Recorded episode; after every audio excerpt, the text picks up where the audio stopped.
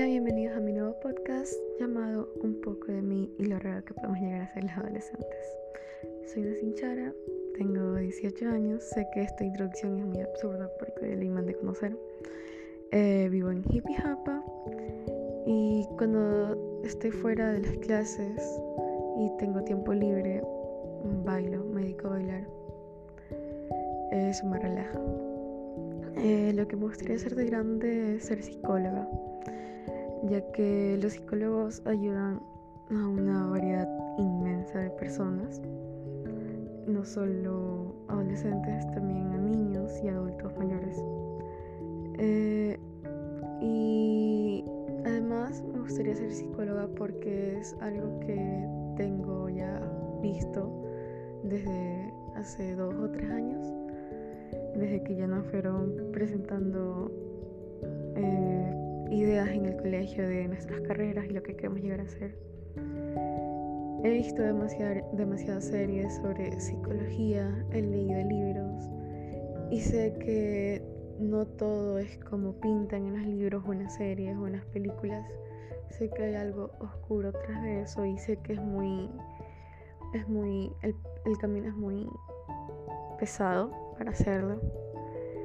Eh, Existen diferentes tipos de psicólogos. Existen psiquiatras, que son los que se dedican a los trastornos mentales de origen genético o neurológico. Estos lo hacen con el objetivo de prevenir, evaluar, diagnosticar, tratar y rehabilitar a las personas con trastornos mentales y asegurar la autonomía y la adaptación del individuo a las condiciones de su existencia. Otro de los tipos de psicólogos que existen son los psicólogos clínicos, que evalúan y tratan los trastornos mentales y emocionales. Eh, van desde crisis a corto plazo a dificultades con más tiempo. Otros psicólogos son los psicoterapeutas, disculpen que no se pronuncian algunos nombres. Es un modelo de intervención clínica que ofrece apoyo psicológico y una serie de técnicas para mejorar la calidad de vida de los pacientes. Otros son los psicólogos que la mayoría de estudiantes y adolescentes conocemos, que son los psicólogos educativos, que hace de puente entre dos campos de estudio, la psicología y la educación. Se centran en los procesos implicados en el aprendizaje de los individuos y en los roles que desempeñan los actores del ámbito educativo, así como el entorno en el que se produce este aprendizaje. También tenemos psicólogos de desarrollo, que trabajan en muchas ocasiones como psicólogos educativos también, puesto que el aprendizaje es, una parte importante del desarrollo de un individuo. Eh, pero esto no solamente incluye a los niños o adolescentes en su campo de estudio y aplicación, sino que también incluye la vejez.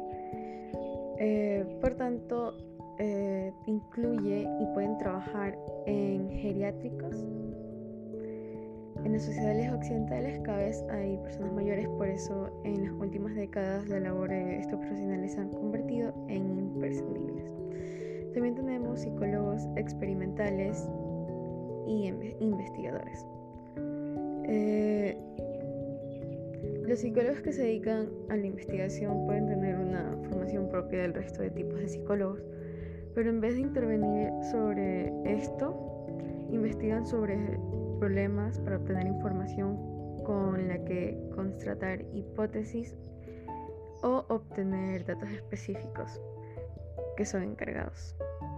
Los neuropsicólogos es un profesional que en ocasiones pueden ser psicólogos clínicos o psicólogos experimentales, luego que ocupan estos puestos ya que muchos neuropsicólogos se dedican a la investigación en el campo aplicado pueden trabajar, por ejemplo, en la rehabilitación cognitiva, conductual y emocional de un paciente con daño cerebral.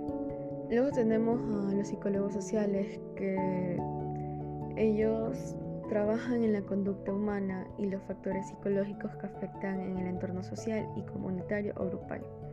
Tenemos también psicólogos organizacionales y del trabajo que aplican métodos y principios psicológicos en el entorno laboral y organizacional.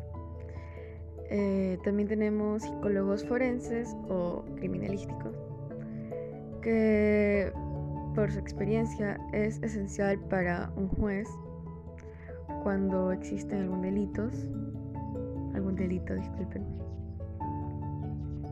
Eh, bueno, en el caso de la psicología forense es aquella que parte de la psicología que desarrolla dentro del ámbito jurídico y específico o en sus órganos dependientes, caracterizándose por poseer técnicas propias que la convierten en una ciencia auxiliar en este campo. Mientras que la psicología criminal se encarga de estudiar el comportamiento y los procesos mentales de algún individuo que ha cometido algún delito. Es decir, que se encarga de estudiar los desarrollos y procesos de índole psicológica que intervienen en la ideación y perpetración de actos criminales. Y por último, aunque va a sonar gracioso, los sexólogos, que son profesionales especializados en diagnosticar y tratar los trastornos psicológicos que afectan en las relaciones íntimas de las personas. Y no solo eso, también se encargan de educar a los pacientes en los aspectos relacionados con una sexualidad sana. Eh, me gustaría ser psicólogo, psicóloga porque sé que los psicólogos ayudan a una gran variedad de pacientes, de personas, de niños, jóvenes, adolescentes, y les dan un tratamiento a numerosos tipos de problemas que algunas personas puedan tener. Eh, la mayoría de personas piensan que cuando uno recurre a un psicólogo, tiene a un psicólogo, es porque están locas y no siempre es así. La mayoría de personas también eh, acuden a ellos por, no sé, por depresión, por ansiedad, que también son problemas, aunque nosotros ¿Por qué he decidido tratar este tema? Pues siento que no todos los adultos comprenden la razón de nuestros comportamientos, actitudes o maneras de ser o quien diría nuestra bipolaridad entre comillas. Es por eso que decidí hacer sobre este tema, sobre no tanto como problemas mentales, sino los problemas de un adolescente. E intentar poder, poder darle una voz a ellos. Y bueno, para darle un poquito de, continuidad